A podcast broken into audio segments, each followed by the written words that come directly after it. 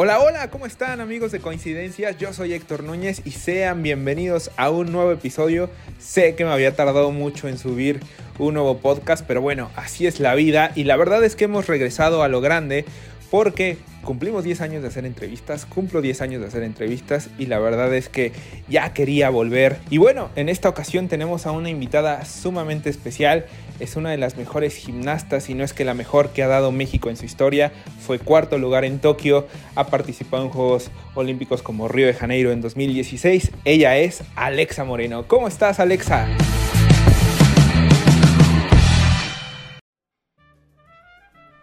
Muy bien, gracias. Oye, pues mira, me tomé el atrevimiento ahorita que venía rumbo a la entrevista de sacar una foto de tu Instagram aprovechando que, que estás haciendo una campaña de las princesas y vi esta foto.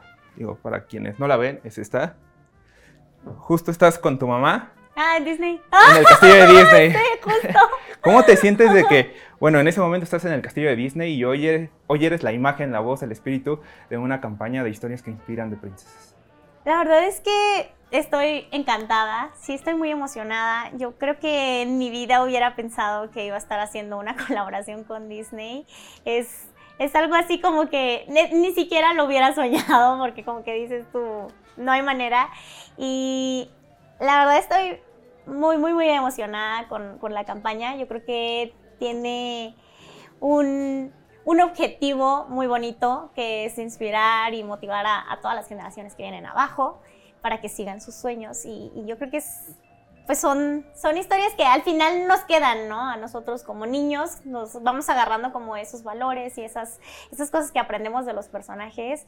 Quieras o no, se te pegan y pues creces con eso. Por ahí me enteré que una de tus princesas favoritas es Frozen.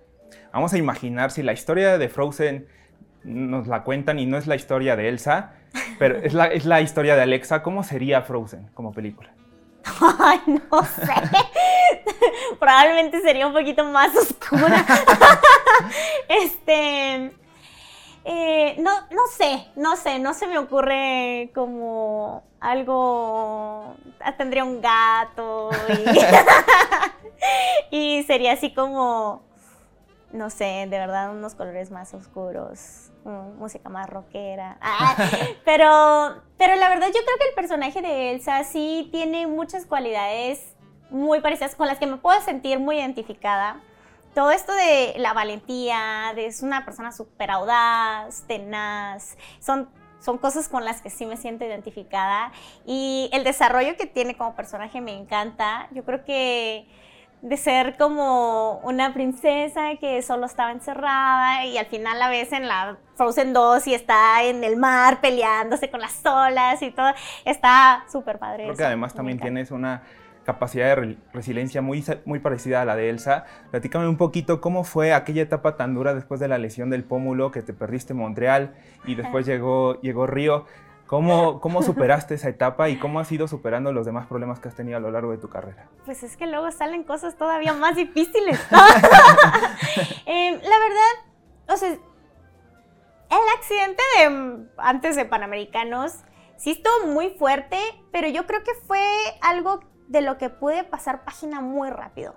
Sí fue así como, bueno, o sea, ya pasó, ya no puedo hacer nada, ¿qué sigue? ¿Cuándo me van a dejar regresar a entrenar? ¿Cuánto tengo que estar de recuperación? Porque a finales de agosto tengo que estar para el selectivo del mundial. O sea, yo ya estaba pensando en, lo que venía. Entonces, sí fue un golpe bastante duro, pero yo creo que tantas cosas que tuviera que hacer me permitieron como evitar cualquier tipo de trauma que hubiera, podido quedar. Eh, justo ni siquiera me costó volver a repetir el elemento en donde me di en la torre. Eh, lo de Río, pues pues fue Río, realmente no lo considero un obstáculo. Este, pasaron muchas otras cosas que sí, por ejemplo, sí me rompí el menisco mientras estaba compitiendo.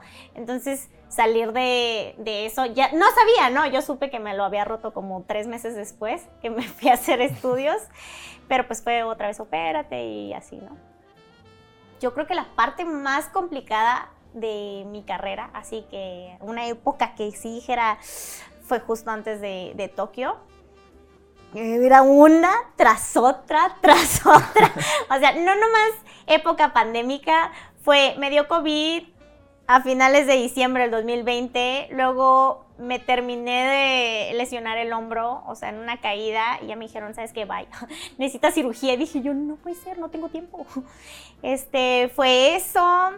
Después de mi convencimiento de yo me voy a aferrar a hacer todos los aparatos, aunque nada más me quieran hacer uno, hace este pues continué, ¿no? El camino. Pero luego me dio tifoidea, luego me desgarré la fascia del pie, luego después me dio otra cosa que se llama como síndrome de Baxter, que no me dejaba poner el pie, y yo estaba de que a dos meses de competir y yo, o sea, que voy a competir si no puedo estar entrenando. Sí, fue, fue muy duro, fue muy duro, tuve unas etapas de depresión muy, muy fuertes de que de incertidumbre máxima, de que no sabía qué iba a pasar.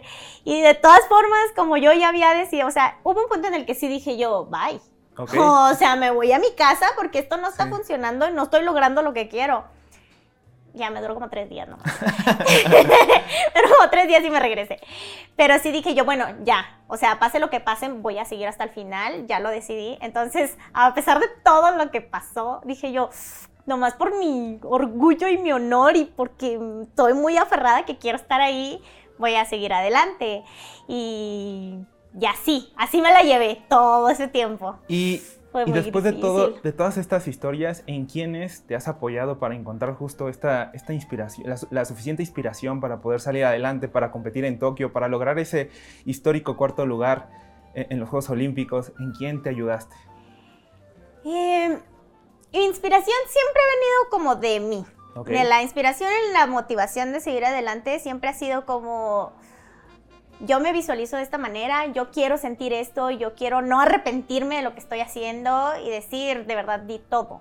Pero sí tuve mucho apoyo, mucho apoyo. Yo creo que fue la temporada en la que dije, esto es trabajo en equipo, sí fue desde mis papás, o sea, mi familia, hasta mis hermanos, que ni siquiera saben qué, pero, pero siempre sentí como ese cariño que yo necesitaba de vez en cuando. Mis entrenadores que pues alguien tenía que confiar en mí, ¿no? Si yo no confío en mí, si el entrenador no confía en ti, pues tampoco se puede, pero si ellos creen que puedes, entonces puedes seguir adelante. Por último, un mensaje que quieras decirle a la gente que quizás no le está pasando tan bien, que te está viendo en este momento y que a lo mejor justo necesita escuchar algo inspirador, algo que, los pueda ayudar a salir adelante. Mm, pues es que podemos tener facetas malas y de repente decimos, no, pues es un día malo, ¿no? Una semana mala, un mes malo, dos meses malos. Pero al final si seguimos intentando, las cosas deben salir en algún momento. Yo siento que si sigues ahí sin quitar el dedo del renglón y estás perseverando ante todo, en algún momento se pueden hacer las cosas. Es cuestión de aprender de tus errores cada vez y, y, decir, esto no me funciona, pues voy a tratar esto y esto tampoco, pues voy a tratar esto y, y empiezas a agarrar lo que sí y lo que no, pues lo descartas hasta llegar a donde quieres estar. Pues muchas gracias Alexa por estas historias y te veremos en París 2024 o todavía no sabes. ¿Quién sabe? Ojalá que sí, ¿no? Nadie sabe. Ojalá que sí. Pues muchas gracias, Alexa. Sí, muchas gracias.